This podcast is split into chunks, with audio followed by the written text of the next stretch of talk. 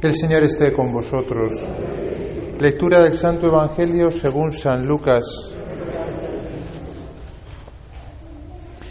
En aquel tiempo Jesús bajó del monte con los doce, se paró en una llanura con un grupo grande de discípulos y una gran muchedumbre del pueblo procedente de toda Judea, de Jerusalén y de la costa de Tiro y de Sidón. Él, levantando los ojos hacia sus discípulos, les decía, Bienaventurados los pobres, porque vuestro es el reino de Dios. Bienaventurados los que ahora tenéis hambre, porque quedaréis saciados. Bienaventurados los que ahora lloráis, porque reiréis. Bienaventurados vosotros cuando os odien los hombres y os excluyan y os insulten y proscriban vuestro nombre como infame por causa del Hijo del Hombre. Alegraos ese día y saltad de gozo porque vuestra recompensa será grande en el cielo. Eso es lo que hacían vuestros padres con los profetas. Pero hay de vosotros los ricos, porque ya habéis recibido vuestro consuelo. Hay de vosotros los que estáis saciados, porque tendréis hambre. Hay de los que ahora reís, porque haréis duelo y lloraréis. Hay si todo el mundo habla bien de vosotros. Eso es lo que vuestros padres hacían con los falsos profetas. Palabra del Señor.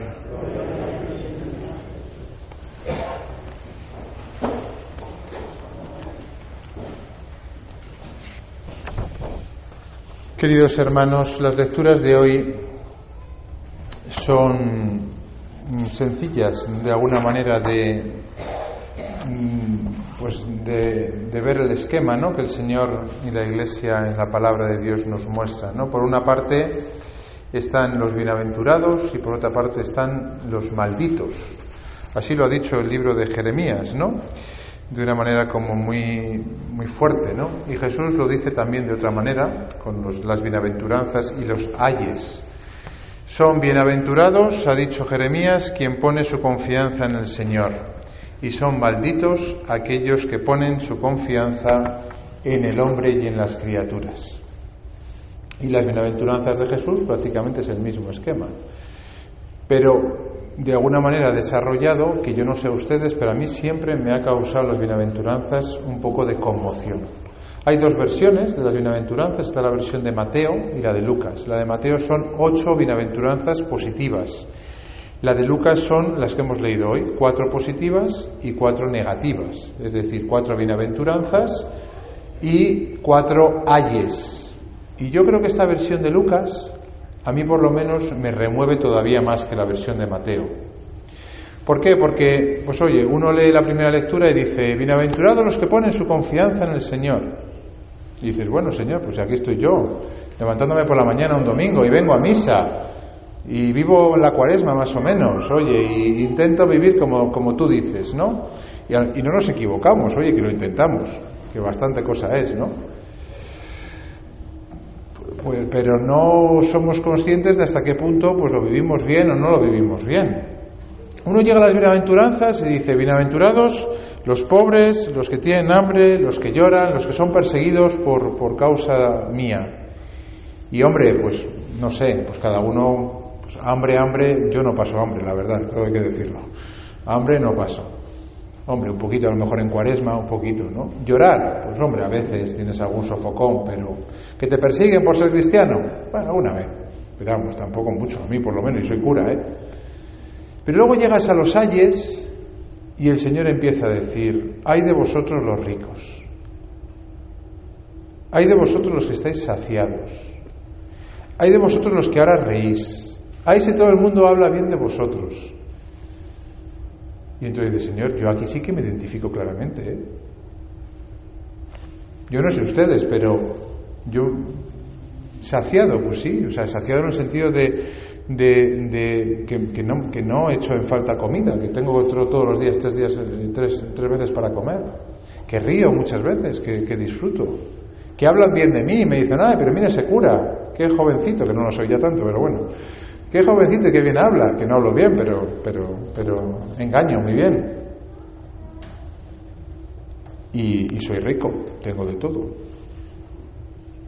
Aunque tenga voto de pobreza, que lo tengo, pero yo ayer salí de la iglesia y vi un pobre eh, ahí al lado de la Gran Vía, donde celebré. Y son de estas veces que dices, venía de predicar esto también. Y yo decía, pero Señor, es que no entiendo nada. ¿Qué tengo que hacer yo con este hombre ahora? Porque a mí me sobra todo. Yo no sé, hermanos, yo a mí las bienaventuranzas me descolocan un poco y yo no sé muy bien qué decir. Si alguno sabe, que venga, que suba aquí arriba y que el Espíritu le deje, le deje hablar. Pero ustedes no se sienten identificados con todo esto porque yo me siento identificado y me da miedo. Me da miedo de que el Señor esté hablando de mí y de que yo ayer con ese pobre hubiese tenido que hacer algo que no hice porque no sabía qué hacer. Y, uno se pregunta, bueno Señor, ¿y qué, qué, pasa aquí, no? ¿Cómo es posible que tú pues nos digas algo que va en contra de todo. O sea, ¿cómo, cómo me estás diciendo que son bienaventurados los, los, los pacíficos, los perseguidos, los, los, mansos, los que lloran, los que pasan hambre en un mundo donde es justo todo lo contrario? Si es que nos enseñan desde pequeño a todo lo contrario. Lógicamente.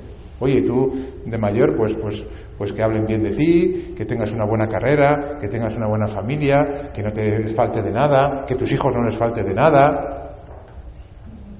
Yo, es que a mí las bienaventuranzas me descolocan, me descolocan.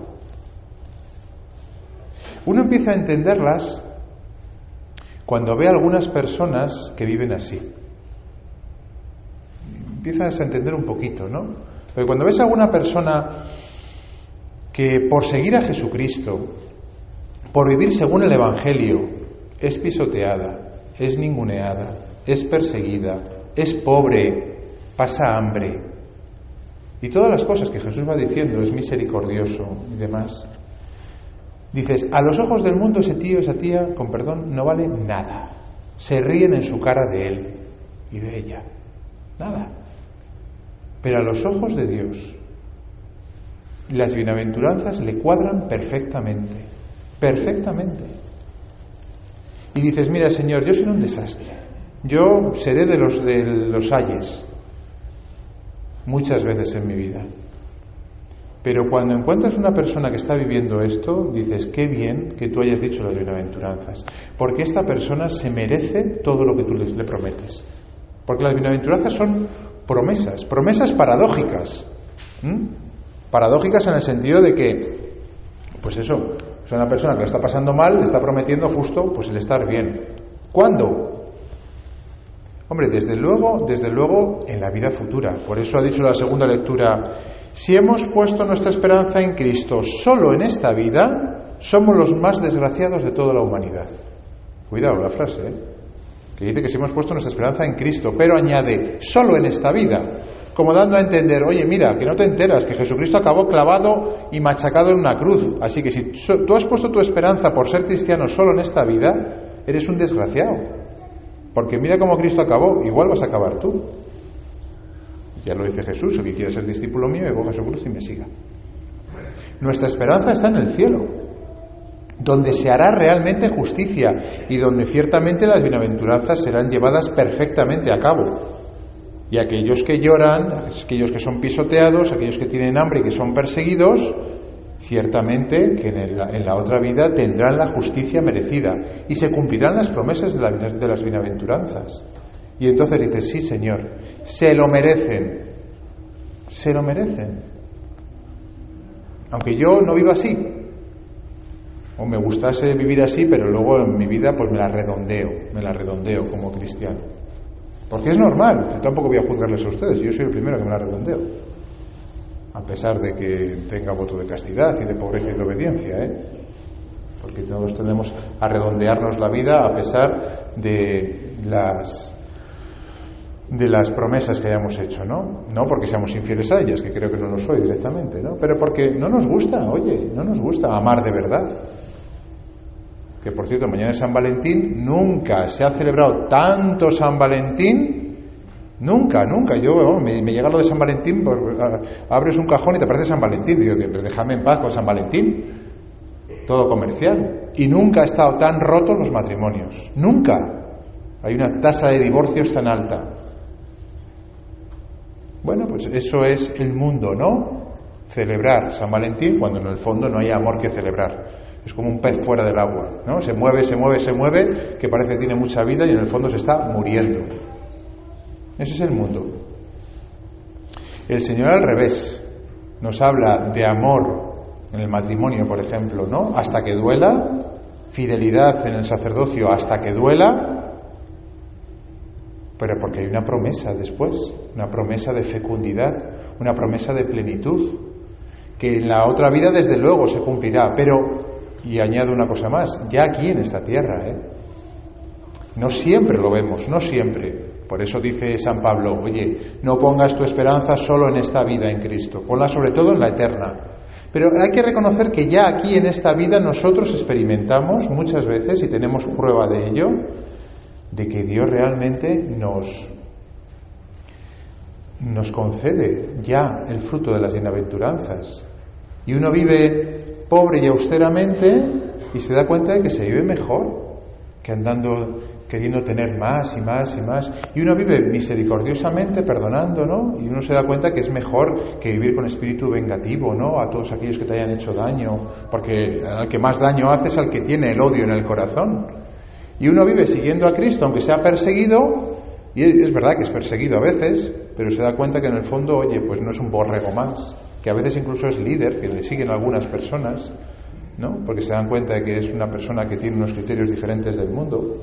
Luego ya aquí, en esta vida, ¿eh?